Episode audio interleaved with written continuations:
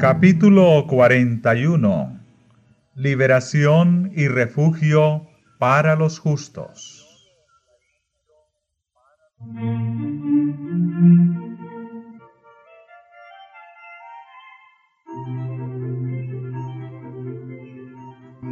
Cuando los que honran la ley de Dios hayan sido privados de la protección de las leyes humanas, empezará en varios países un movimiento simultáneo para destruirlos. Conforme vaya acercándose el tiempo señalado en el decreto, el pueblo conspirará para estirpar la secta aborrecida.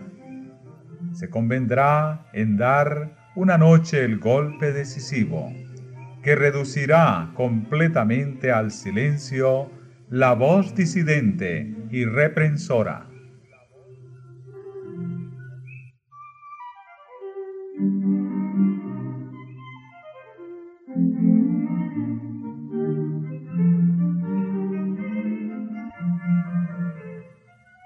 Pueblo de Dios, algunos en las celdas de las cárceles, otros escondidos en ignorados escondrijos de bosques y montañas, invocan aún la protección divina, mientras que por todas partes compañías de hombres armados, instigados por legiones de ángeles malos, se disponen a emprender la obra de muerte. Entonces, en la hora de supremo apuro, es cuando el Dios de Israel intervendrá para librar a sus escogidos. El Señor dice, Vosotros tendréis canción, como en noche en que se celebra Pascua, y alegría de corazón, como el que va al monte de Jehová, al fuerte de Israel. Y Jehová hará oír su voz potente, y hará ver el descender de su brazo con furor de rostro y llama de fuego consumidor, con dispersión, con avenida y piedra de granizo.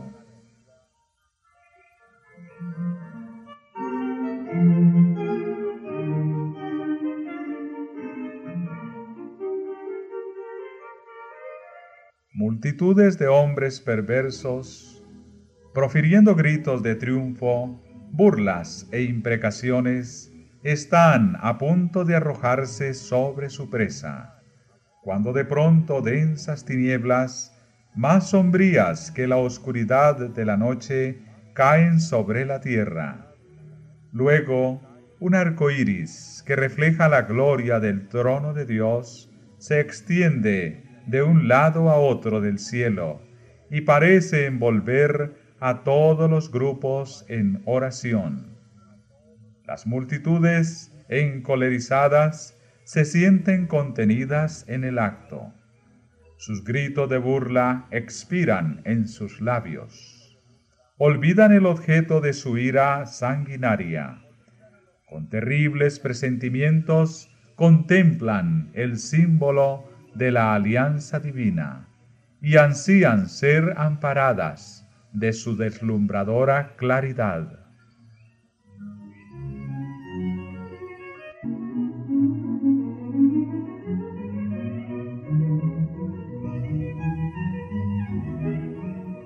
Los hijos de Dios oyen una voz clara y melodiosa que dice, enderezaos.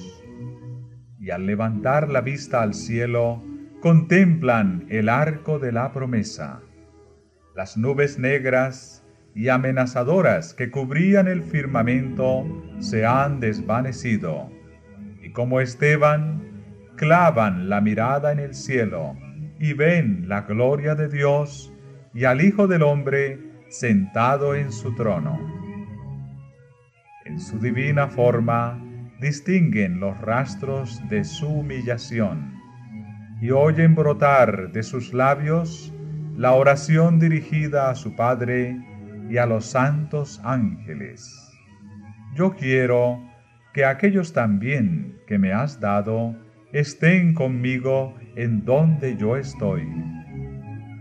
Luego se oye una voz armoniosa y triunfante que dice, Helos aquí, helos aquí, santos, inocentes e inmaculados. Guardaron la palabra de mi paciencia y andarán entre los ángeles.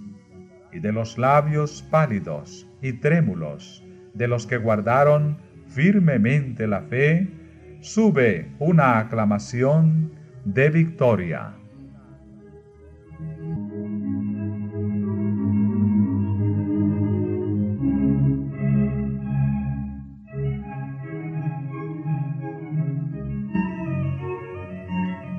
Es a medianoche cuando Dios manifiesta su poder para librar a su pueblo.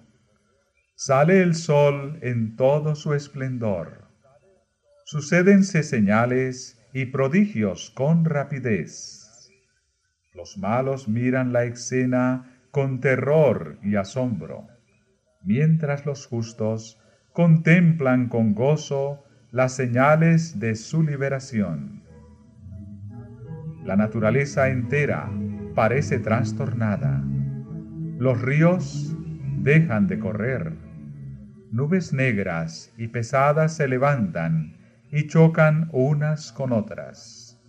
En medio de los cielos conmovidos hay un claro de gloria indescriptible, de donde baja la voz de Dios, semejante al ruido de muchas aguas, diciendo, Hecho es.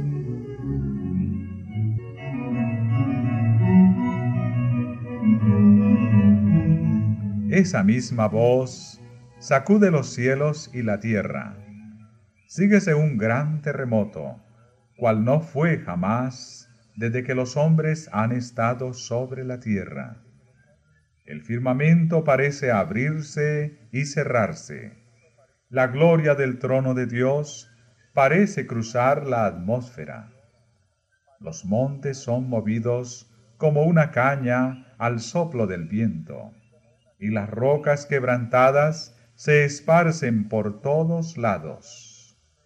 Se oye un estruendo como de cercana tempestad. El mar es azotado con furor. Se oye el silbido del huracán, como voz de demonios en misión de destrucción. Toda la tierra se alborota e hincha como las olas del mar. Su superficie se raja sus mismos fundamentos parecen ceder. Se hunden cordilleras, desaparecen islas habitadas.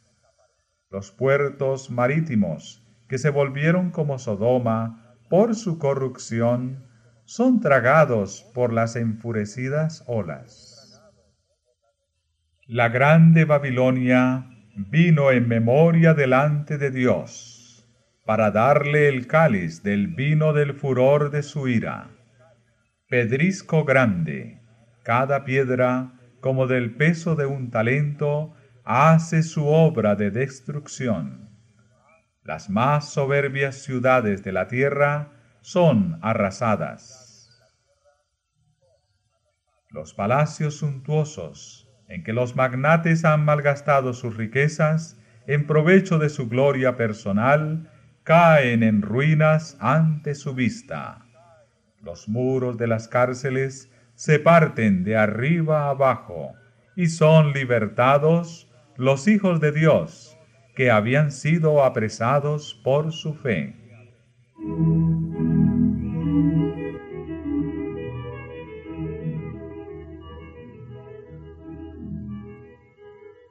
Los sepulcros se abren y muchos de los que duermen en el polvo de la tierra serán despertados, unos para vida eterna y otros para vergüenza y confusión perpetua. Todos los que murieron en la fe del mensaje del tercer ángel salen glorificados de la tumba para oír el pacto de paz que Dios hace con los que guardaron su ley. Los que le traspasaron, los que se mofaron y se rieron de la agonía de Cristo, y los enemigos más acérrimos de su verdad y de su pueblo, son resucitados para mirarle en su gloria y para ver el honor con que serán recompensados los fieles y obedientes.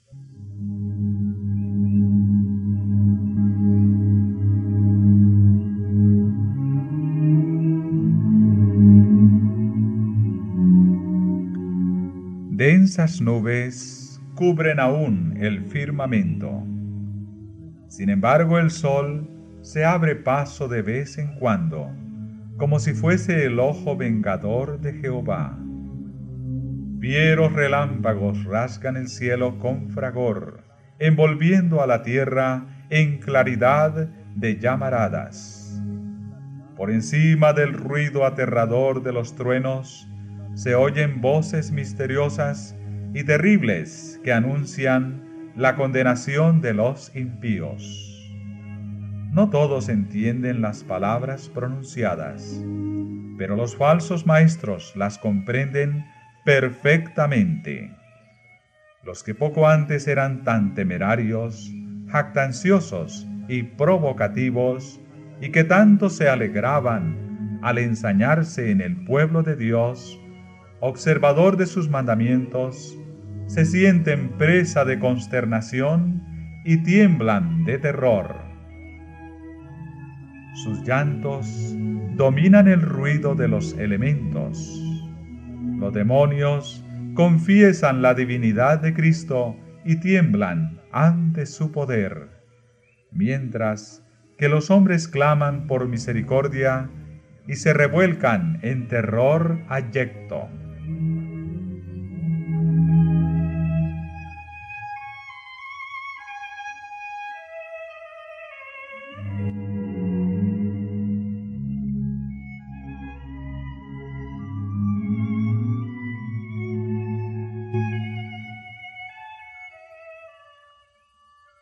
Al considerar el día de Dios en santa visión, los antiguos profetas exclamaron, Aullad, porque cerca está el día de Jehová, vendrá como asolamiento del Todopoderoso.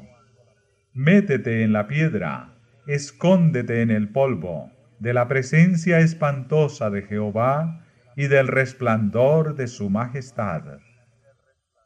La altivez de los ojos del hombre será abatida, y la soberbia de los hombres será humillada, y Jehová solo será ensalzado en aquel día. Porque día de Jehová de los ejércitos vendrá sobre todo soberbio y altivo, y sobre todo ensalzado, y será abatido Aquel día arrojará el hombre a los topos y murciélagos sus ídolos de plata y sus ídolos de oro, que le hicieron para que adorase. Y se entrarán en las hendiduras de las rocas y en las cavernas de las peñas, por la presencia formidable de Jehová y por el resplandor de su majestad, cuando se levantare para herir la tierra.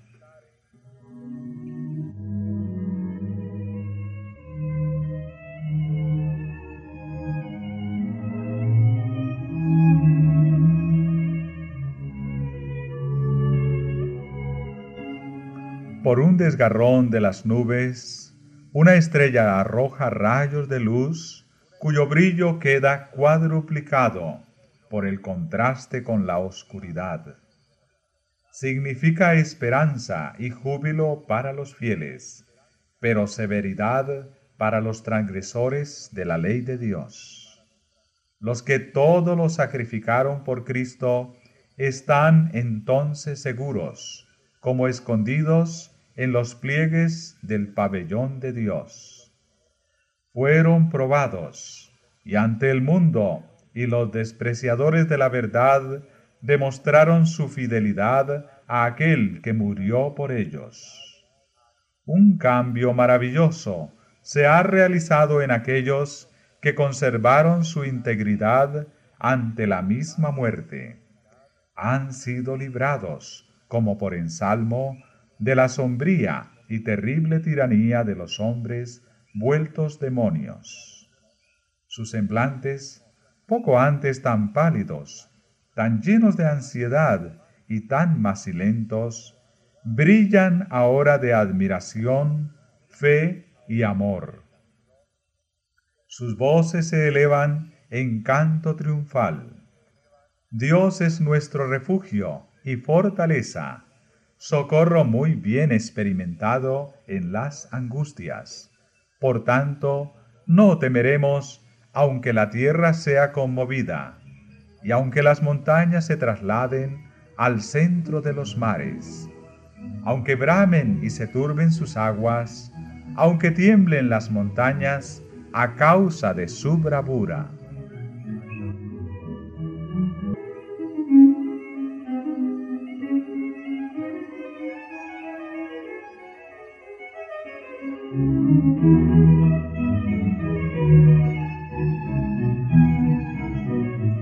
Mientras estas palabras de santa confianza se elevan hacia Dios, las nubes se retiran, y el cielo estrellado brilla con esplendor indescriptible en contraste con el firmamento negro y severo en ambos lados.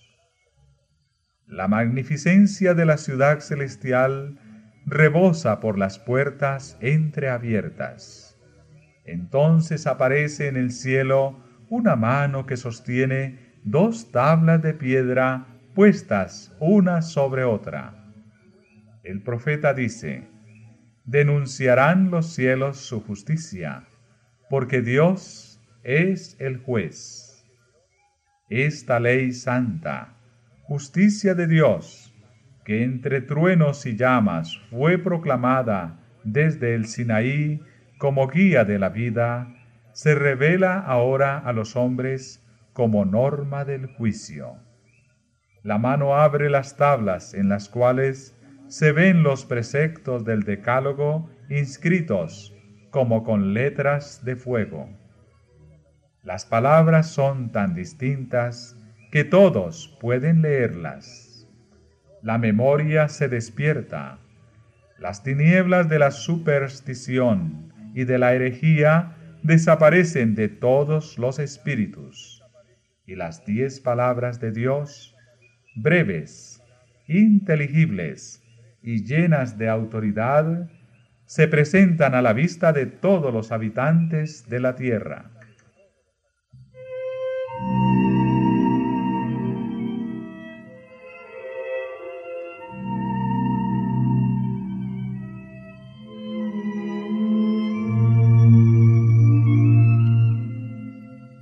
Es imposible describir el horror y la desesperación de aquellos que pisotearon los santos preceptos de Dios.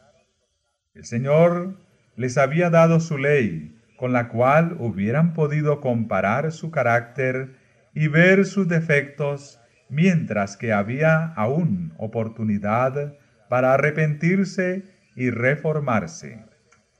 Pero con el afán de asegurarse el favor del mundo, pusieron a un lado los preceptos de la ley y enseñaron a otros a transgredirlos.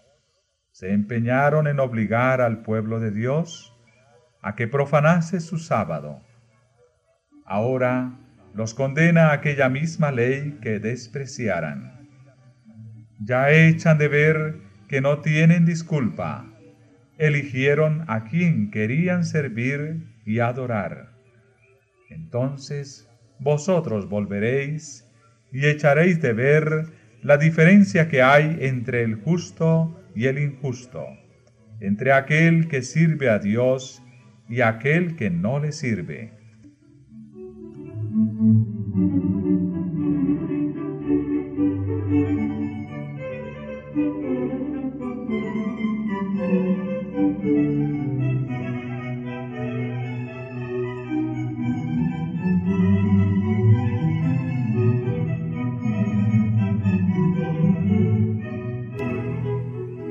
Los enemigos de la ley de Dios, desde los ministros hasta el más insignificante entre ellos, adquieren un nuevo concepto de lo que es la verdad y el deber.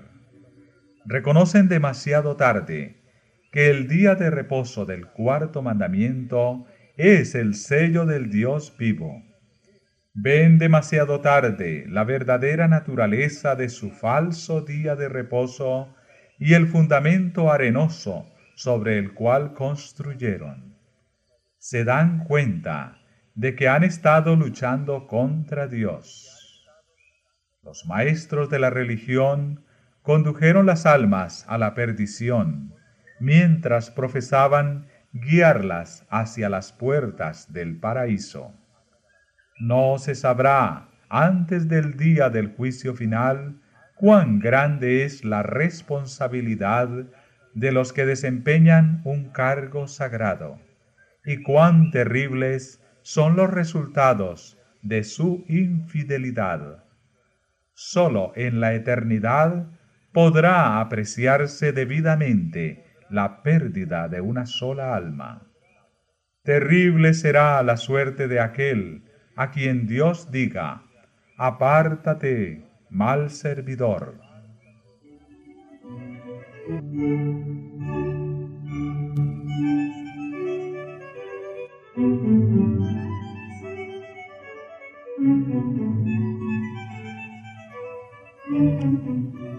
Desde el cielo se oye la voz de Dios que proclama el día y la hora de la venida de Jesús y promulga a su pueblo el pacto eterno. Sus palabras resuenan por la tierra como el estruendo de los más estrepitosos truenos. El Israel de Dios escucha con los ojos elevados al cielo. Sus semblantes se iluminan con la gloria divina y brillan cual brillara el rostro de Moisés cuando bajó del Sinaí. Los malos no los pueden mirar. Y cuando la bendición es pronunciada sobre los que honraron a Dios santificando su sábado, se oye un inmenso grito de victoria.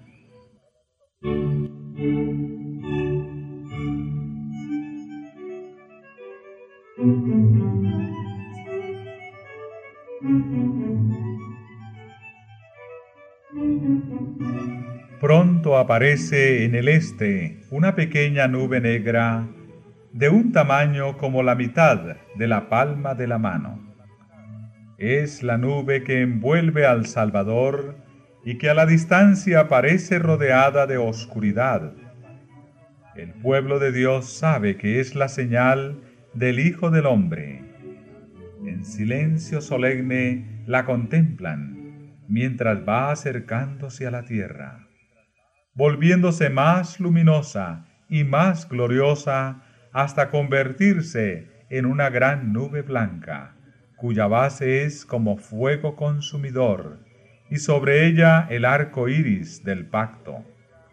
Jesús marcha al frente como un gran conquistador ya no es varón de dolores, que haya de beber el amargo cáliz de la ignominia y de la maldición.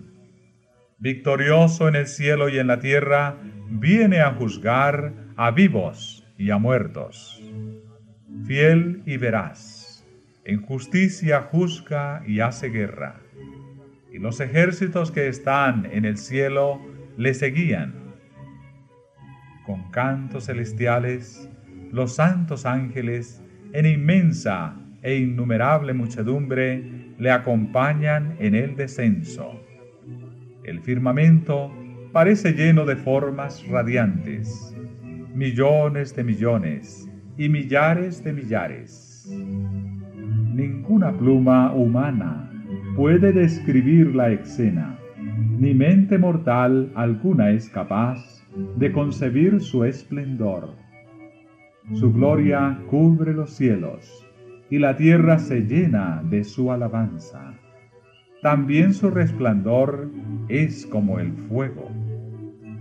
A medida que va acercándose la nube viviente, todos los ojos ven al príncipe de la vida.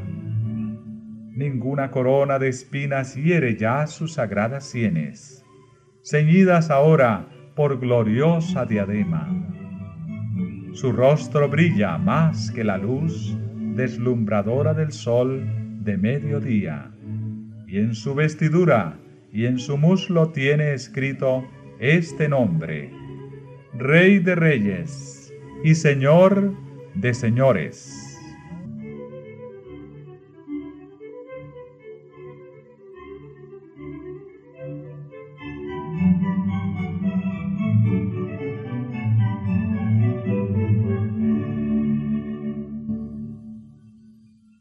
Ante su presencia hanse tornado pálidos todos los rostros.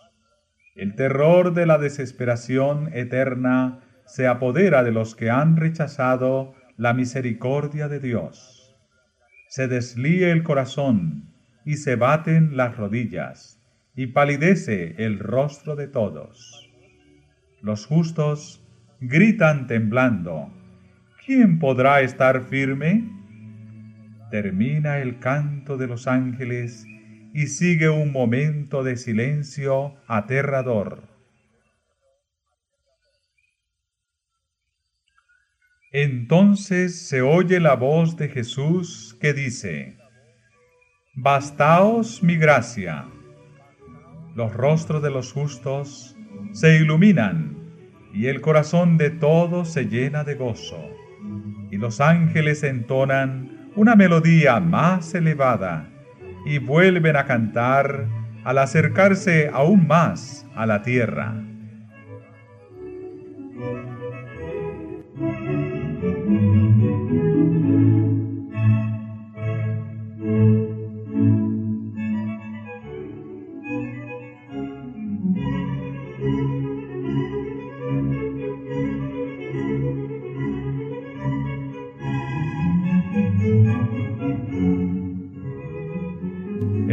De Reyes desciende en la nube, envuelto en llamas de fuego. El cielo se recoge como un libro que se enrolla.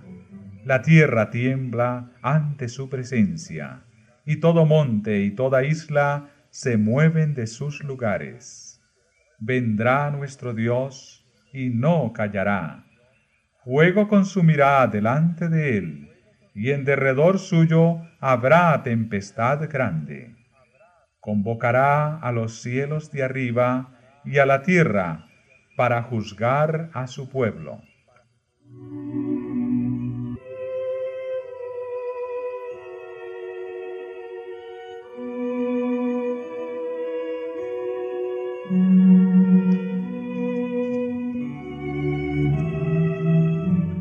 Y los reyes de la tierra, y los príncipes, y los ricos, y los capitanes y los fuertes, y todo siervo y libre, se escondieron en las cuevas y entre las peñas de los montes, y decían a los montes y a las peñas, Caed sobre nosotros, y escondednos de la cara de aquel que está sentado sobre el trono, y de la ira del Cordero, porque el gran día de su ira es venido, ¿Y quién podrá estar firme?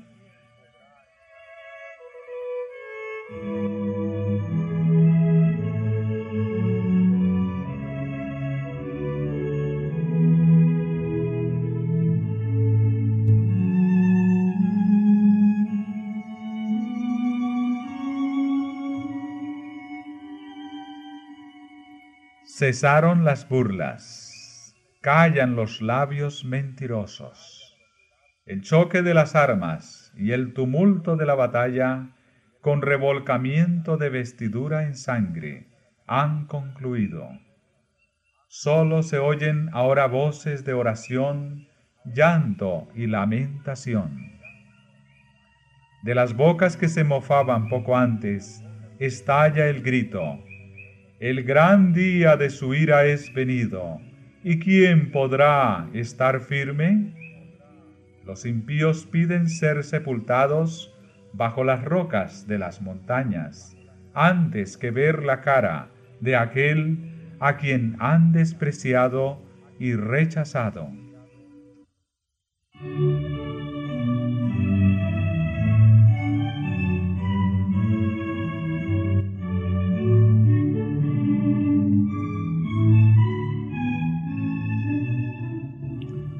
Conocen esa voz que penetra hasta el oído de los muertos. Cuántas veces sus tiernas y quejumbrosas modulaciones no los han llamado al arrepentimiento. Cuántas veces no ha sido oída en las conmovedoras exhortaciones de un amigo, de un hermano, de un redentor. Para los que rechazaron su gracia, ninguna otra podría estar tan llena de condenación ni tan cargada de acusaciones como esta voz que tan a menudo exhortó con estas palabras. Volveos, volveos de vuestros caminos malos, pues, ¿por qué moriréis? Oh, si solo fuera para ellos la voz de un extraño. Jesús dice, por cuanto llamé y no quisisteis, extendí mi mano y no hubo quien escuchase. Antes desechasteis todo consejo mío, y mi reprensión no quisisteis. Esa voz despierta recuerdos que ellos quisieran borrar de avisos despreciados, invitaciones rechazadas, privilegios desdeñados.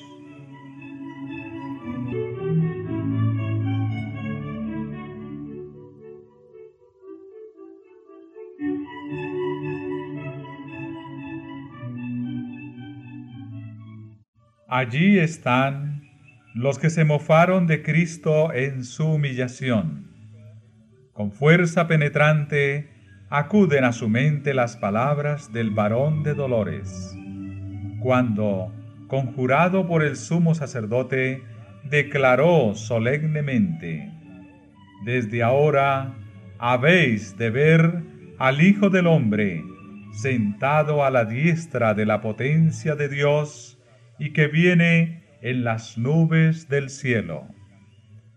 Ahora le ven en su gloria y deben verlo aún sentado a la diestra del poder divino.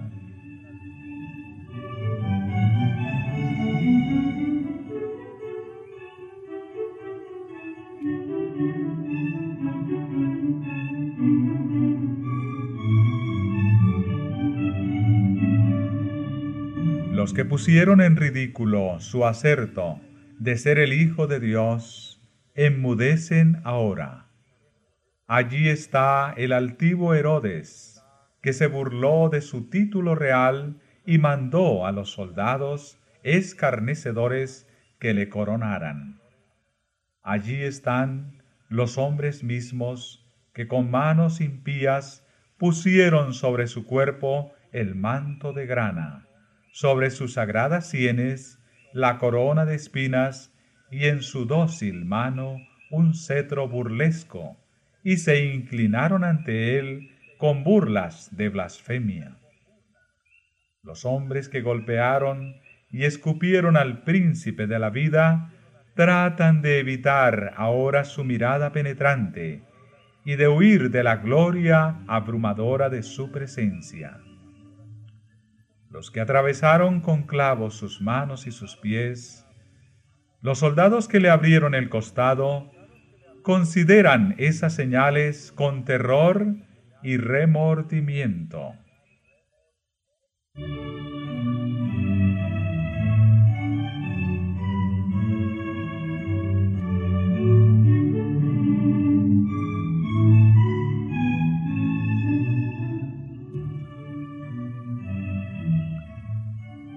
Los sacerdotes y los escribas recuerdan los acontecimientos del Calvario con claridad aterradora. Llenos de horror, recuerdan cómo, moviendo sus cabezas con arrebato satánico, exclamaron, A otro salvó, a sí mismo no puede salvar. Si es el Rey de Israel, descienda ahora de la cruz y creeremos en él confió en Dios, líbrele ahora si le quiere.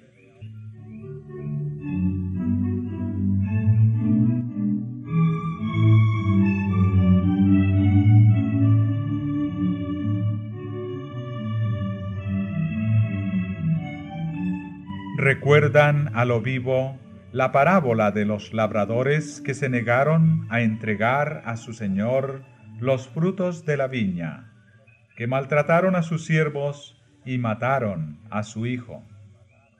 También recuerdan la sentencia que ellos mismos pronunciaron.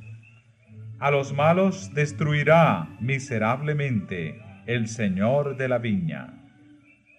Los sacerdotes y escribas ven el pecado y en el castigo de aquellos malos labradores su propia conducta y su propia y merecida suerte. Y entonces se levanta un grito de agonía mortal, más fuerte que los gritos de sea crucificado, sea crucificado, que resonaron por las calles de Jerusalén, estalla el clamor terrible y desesperado. Es el Hijo de Dios, es el verdadero Mesías. Tratan de huir de la presencia del Rey de Reyes. En vano, tratan de esconderse en las hondas cuevas de la tierra, desgarrada por la conmoción de los elementos.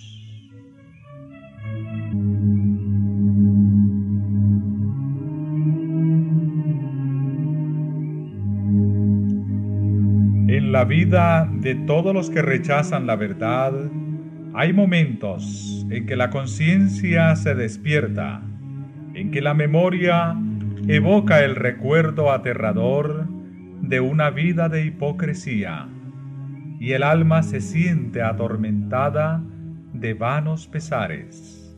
Mas, ¿qué es eso comparado con el remordimiento que se experimentará aquel día cuando viniere cual huracán vuestro espanto y vuestra calamidad como torbellino? Los que habrían querido matar a Cristo y a su pueblo fiel son ahora testigos de la gloria que descansa sobre ellos. En medio de su terror oyen las voces de los santos que exclaman en unánime júbilo, He aquí, este es nuestro Dios, le hemos esperado y nos salvará.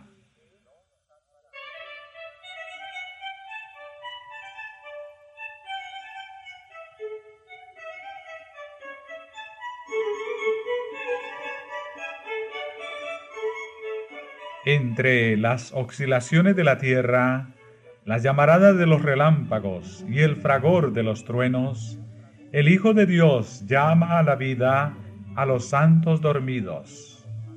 Dirige una mirada a las tumbas de los justos y levantando luego las manos al cielo, exclama, Despertaos, despertaos, despertaos, los que dormís en el polvo y levantaos. Por toda la superficie de la tierra los muertos oirán esa voz, y los que la oigan vivirán, y toda la tierra repercutirá bajo las pisadas de la multitud extraordinaria de todas las naciones, tribus, lenguas y pueblos. De la prisión de la muerte sale revestida de gloria inmortal, gritando, ¿Dónde está, oh muerte, tu aguijón? ¿Dónde, oh sepulcro, tu victoria? Y los justos vivos unen sus voces a las de los santos resucitados en prolongada y alegre aclamación de victoria.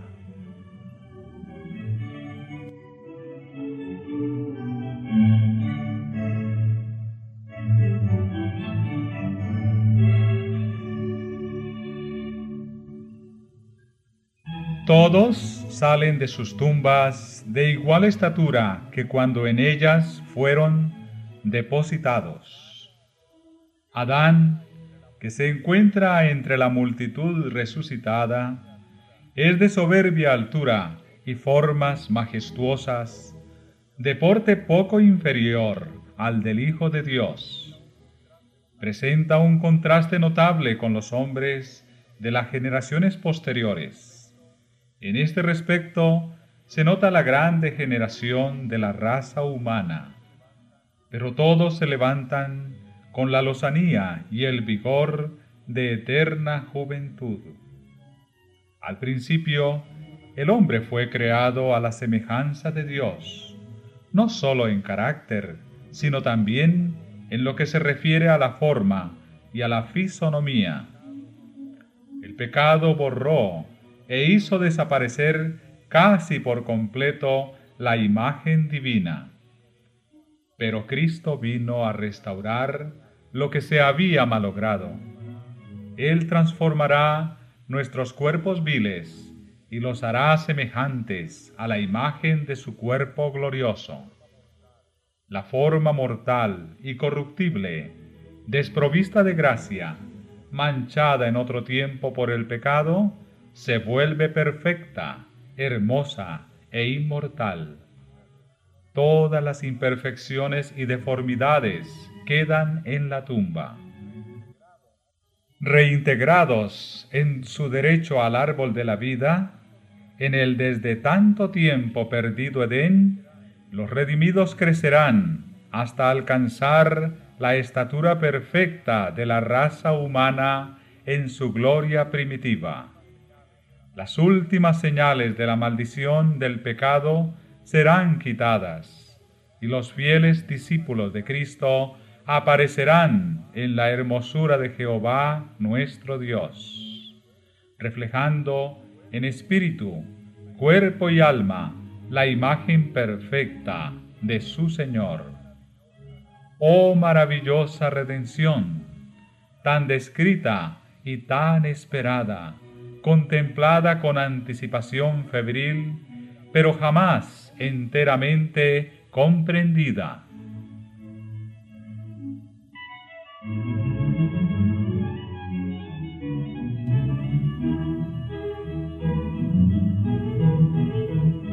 Los justos vivos son mudados en un momento, en un abrir de ojo. A la voz de Dios fueron glorificados. Ahora son hechos inmortales y juntamente con los santos resucitados son arrebatados para recibir a Cristo su Señor en los aires. Los ángeles juntarán sus escogidos de los cuatro vientos de un cabo del cielo hasta el otro. Santos ángeles llevan niñitos a los brazos de sus madres. Amigos, a quienes la muerte tenía separados desde largo tiempo, se reúnen para no separarse más, y con cantos de alegría suben juntos a la ciudad de Dios.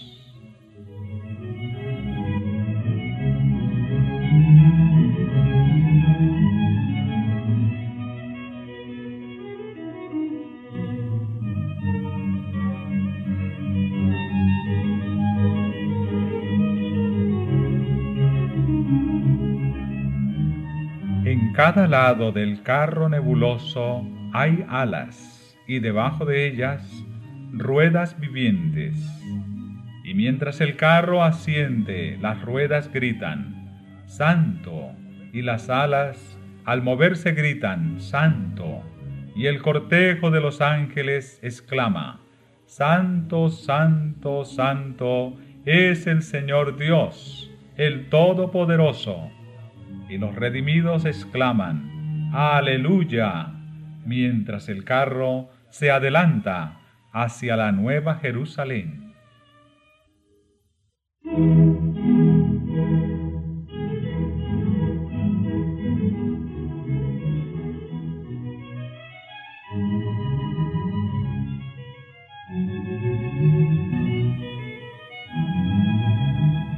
Antes de entrar en la ciudad de Dios, el Salvador confiere a sus discípulos los emblemas de la victoria y los cubre con las insignias de su dignidad real.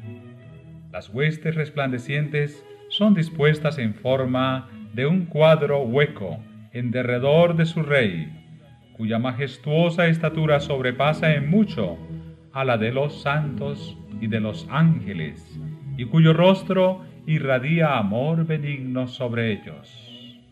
De un cabo a otro de la innumerable hueste de los redimidos, toda mirada está fija en él, todo ojo contempla la gloria de aquel cuyo aspecto fue desfigurado más que el de cualquier hombre y su forma más que la de los hijos de Adán.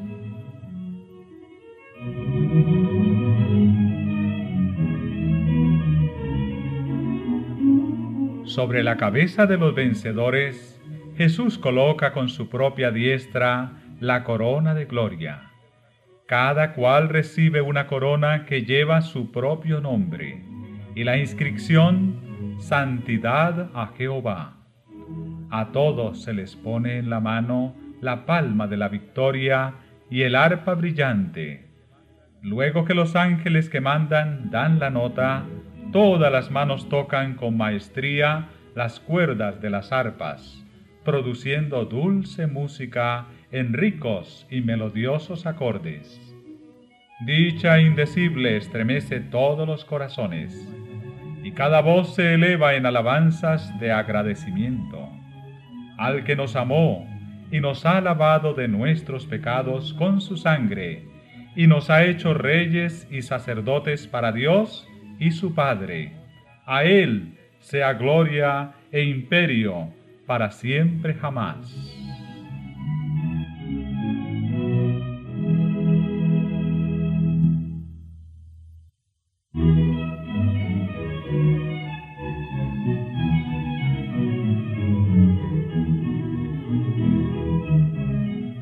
Delante de la multitud de los redimidos se encuentra la ciudad santa.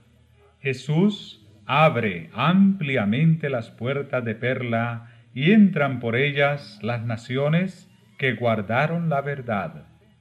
Allí contemplan el paraíso de Dios, el hogar de Adán en su inocencia. Luego se oye aquella voz, más armoniosa que cualquier música que haya acariciado jamás el oído de los hombres, y que dice, vuestro conflicto ha terminado.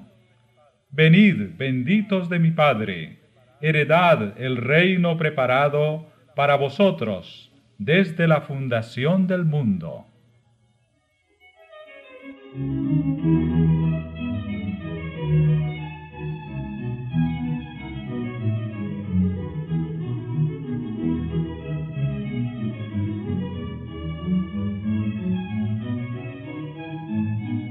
Entonces se cumple la oración del Salvador por sus discípulos. Padre, aquellos que me has dado, quiero que donde yo estoy, ellos estén también conmigo. A aquellos a quienes rescató con su sangre, Cristo los presenta al Padre, delante de su gloria irreprensibles, con grande alegría, diciendo, heme aquí a mí y a los hijos que me diste. A los que me diste yo los guardé. Oh maravillas del amor redentor, qué dicha aquella cuando el Padre Eterno, al ver a los redimidos, verán su imagen, ya desterrada la discordia del pecado y sus manchas quitadas, y a lo humano una vez más en armonía con lo divino.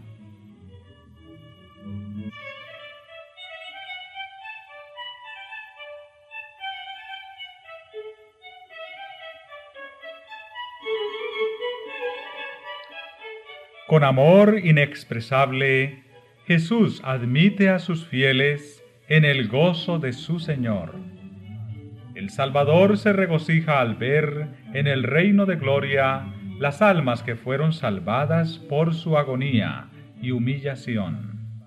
Y los redimidos participarán de este gozo al contemplar entre los bienvenidos a aquellos a quienes ganaron para Cristo por sus oraciones, sus trabajos y sacrificios de amor. Al reunirse en torno del gran trono blanco, Indecible alegría llenará sus corazones cuando noten a aquellos a quienes han conquistado para Cristo y vean que uno ganó a otros y estos a otros más, para ser todos llevados al puerto de descanso donde depositarán sus coronas a los pies de Jesús y le alabarán durante los siglos sin fin de la eternidad.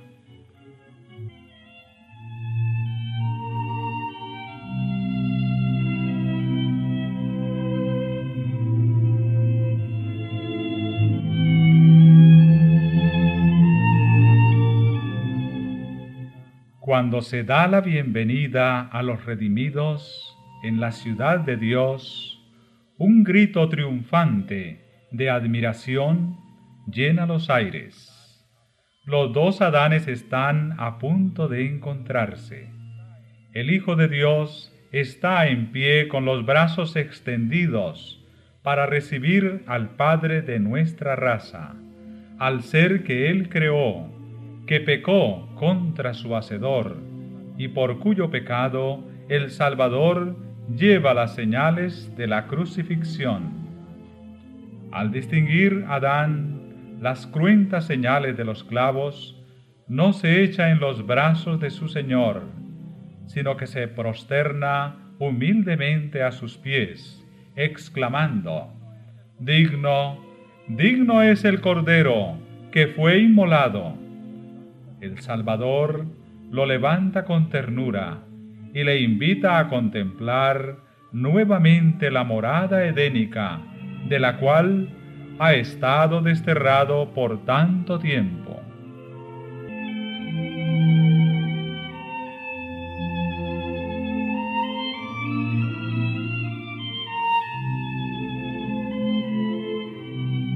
Después de su expulsión del Edén, la vida de Adán en la tierra estuvo llena de pesar.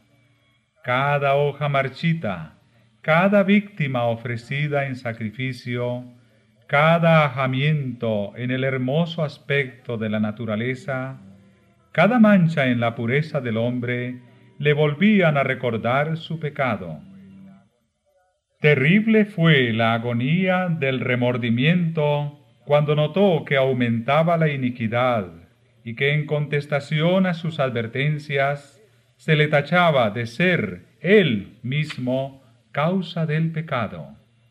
Con paciencia y humildad soportó por cerca de mil años el castigo de su transgresión. Se arrepintió sinceramente de su pecado y confió en los méritos del Salvador prometido, y murió en la esperanza de la resurrección. El Hijo de Dios reparó la culpa y caída del hombre, y ahora, merced a la obra de propiciación, Adán es restablecido a su primitiva soberanía.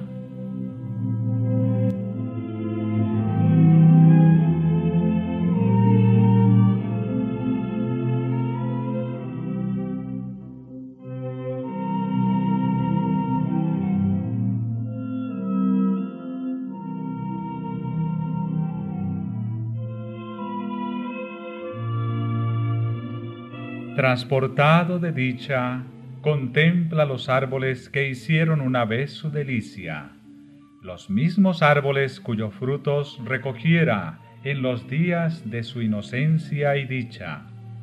Ve las vides que sus propias manos cultivaron, las mismas flores que se gozaba en cuidar en otros tiempos. Su espíritu abarca toda la escena, comprende que este es en verdad el Edén restaurado y que es mucho más hermoso ahora que cuando Él fue expulsado. El Salvador le lleva al árbol de la vida, toma su fruto glorioso y se lo ofrece para comer. Adán mira en torno suyo y nota a una multitud de los redimidos de su familia que se encuentra en el paraíso de Dios.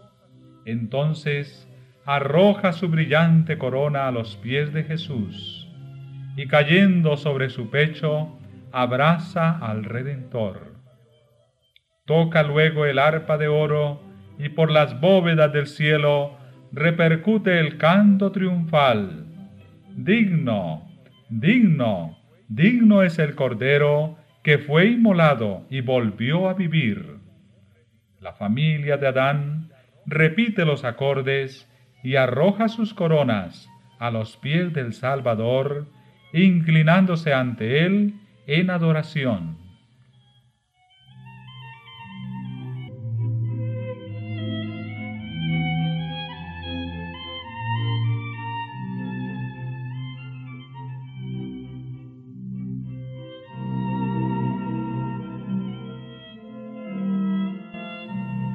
Presencia en esta reunión los ángeles que lloraron por la caída de Adán y se regocijaron cuando Jesús, una vez resucitado, ascendió al cielo después de haber abierto el sepulcro para todos aquellos que creyesen en su nombre. Ahora contemplan el cumplimiento de la obra de redención y unen sus voces al cántico de alabanzas.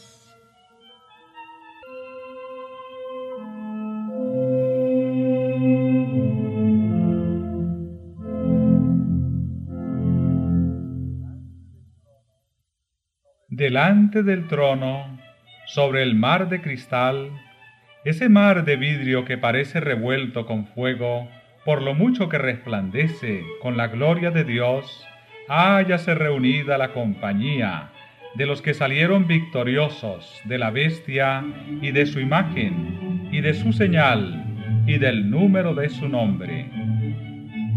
Con el Cordero en el monte de Sión, teniendo las arpas de Dios, están en pie los ciento cuarenta y cuatro mil que fueron redimidos de entre los hombres.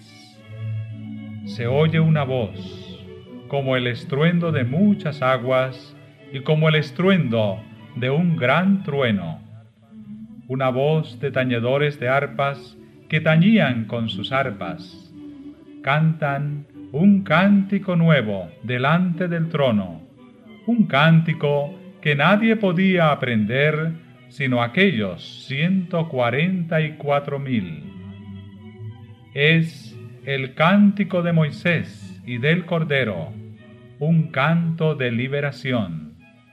Ninguno, sino los ciento cuarenta y cuatro mil, pueden aprender aquel cántico, pues es el cántico de su experiencia, una experiencia que ninguna otra compañía ha conocido jamás. Son estos los que siguen al Cordero por donde quiera que fuere. Habiendo sido trasladados de la tierra de entre los vivos, son contados por primicias para Dios y para el Cordero. Estos son los que han venido de grande tribulación, han pasado por el tiempo de angustia cual nunca ha sido desde que ha habido nación. Han sentido la angustia del tiempo de la aflicción de Jacob. Han estado sin intercesor durante el derramamiento final de los juicios de Dios, pero han sido librados, pues han lavado sus ropas y las han blanqueado en la sangre del Cordero. En sus bocas no ha sido hallado engaño, están sin mácula delante de Dios. Por esto están delante del trono de Dios, y le sirven día y noche en su templo. Y el que está sentado sobre el trono tenderá su pabellón sobre ellos. Han visto la tierra asolada con hambre y pestilencia, al sol que tenía el poder de quemar a los hombres, con un intenso calor, y ellos mismos han soportado padecimientos, hambre y sed, pero no tendrán más hambre ni sed, y el sol no caerá sobre ellos, ni otro ningún calor, porque el Cordero que está en medio del trono los pastoreará y los guiará a fuentes vivas de aguas, y Dios limpiará toda lágrima de los ojos de ellos.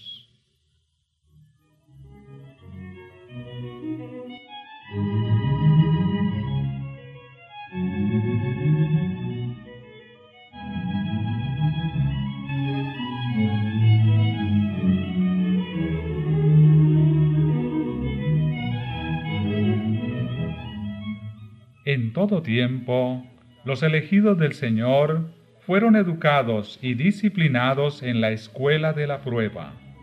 Anduvieron en los senderos angostos de la tierra, fueron purificados en el horno de la aflicción. Por causa de Jesús, sufrieron oposición, odio y calumnias. Le siguieron a través de luchas dolorosas. Se negaron a sí mismos y experimentaron amargos desengaños por su propia dolorosa experiencia, conocieron los males del pecado, su poder, la culpabilidad que entraña y su maldición, y lo miran con horror. Al darse cuenta de la magnitud del sacrificio hecho para curarlo, se sienten humillados ante sí mismos, y sus corazones se llenan de una gratitud y alabanza que no pueden apreciar los que nunca cayeron. Aman mucho porque se les ha perdonado mucho. Habiendo participado de los sufrimientos de Cristo, están en condición de participar de su gloria.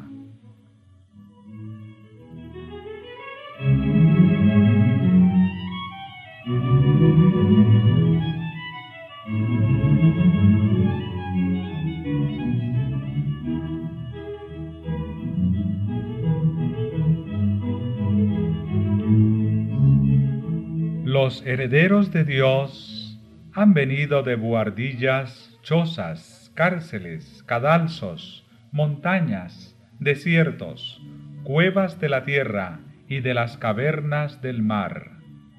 En la tierra fueron pobres, angustiados, maltratados. Millones bajaron a la tumba cargados de infamia, porque se negaron terminantemente a ceder a las pretensiones engañosas de Satanás.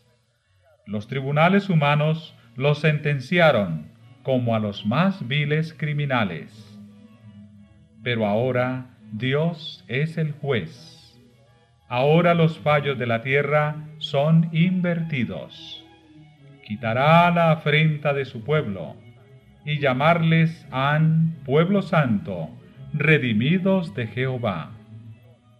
Él ha dispuesto darles gloria en lugar de ceniza, óleo de gozo en lugar del luto, manto de alegría en lugar del espíritu angustiado. Ya no seguirán siendo débiles, afligidos, dispersos y oprimidos. De aquí en adelante estarán siempre con el Señor. Están ante el trono más ricamente vestidos que jamás lo fueron los personajes más honrados de la tierra. Están coronados con diademas más gloriosas que las que jamás ciñeron los monarcas de la tierra. Pasaron para siempre los días de sufrimiento y llanto. El Rey de Gloria ha secado las lágrimas de todos los semblantes toda causa de pesar ha sido alejada. Mientras agitan las palmas, dejan oír un canto de alabanza, claro, dulce y armonioso. Cada voz se une a la melodía, hasta que entre las bóvedas del cielo repercute el clamor. Salvación a nuestro Dios, que está asentado sobre el trono, y al Cordero Amén. La bendición y la gloria y la sabiduría y la acción de gracias y la honra y la potencia y la fortaleza sean a nuestro Dios para siempre jamás.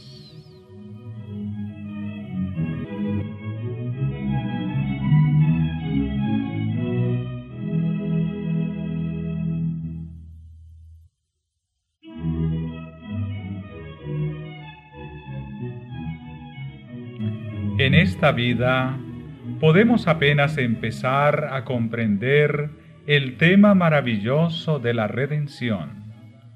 Con nuestra inteligencia limitada podemos considerar con todo fervor la ignominia y la gloria, la vida y la muerte, la justicia y la misericordia que se tocan en la cruz.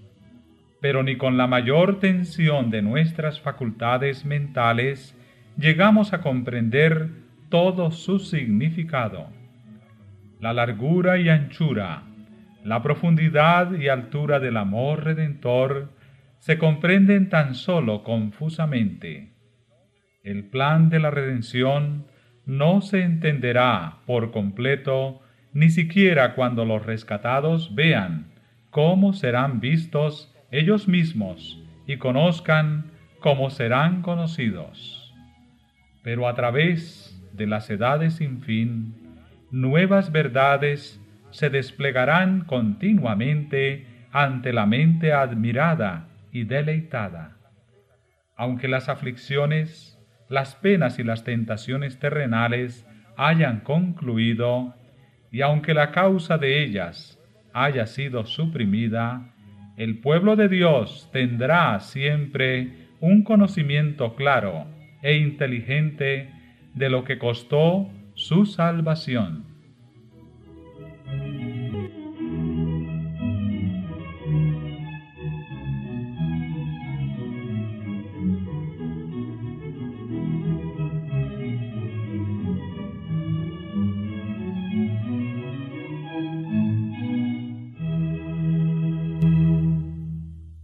La cruz de Cristo será la ciencia y el canto de los redimidos durante toda la eternidad. En el Cristo glorificado contemplarán al Cristo crucificado.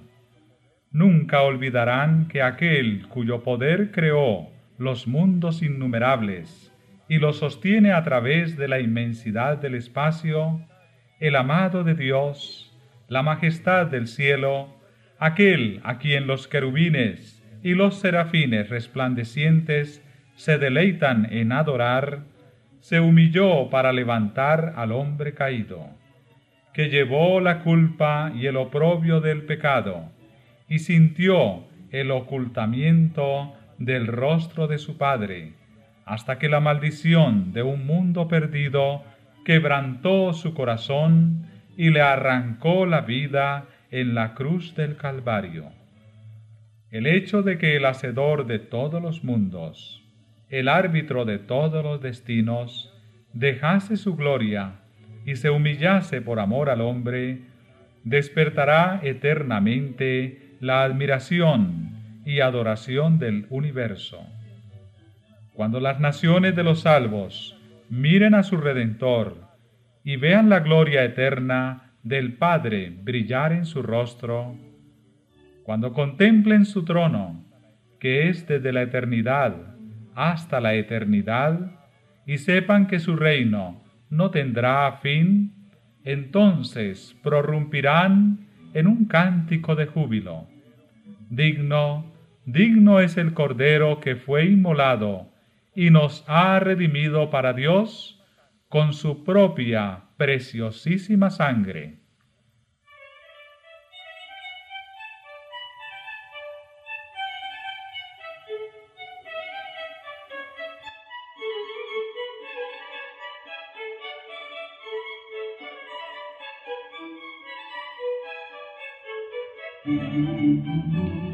El misterio de la cruz explica todos los demás misterios a la luz que irradia del Calvario, los atributos de Dios que nos llenaban de temor respetuoso nos resultan hermosos y atractivos.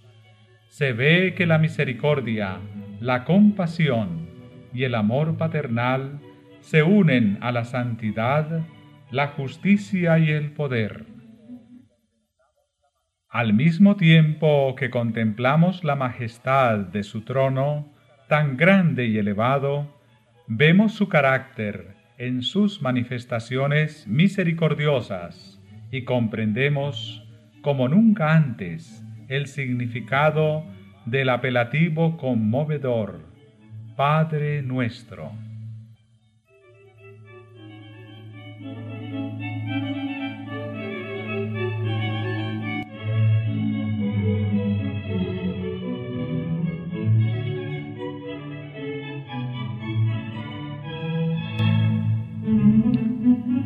Se echará de ver que aquel cuya sabiduría es infinita no hubiera podido idear otro plan para salvarnos que el del sacrificio de su Hijo.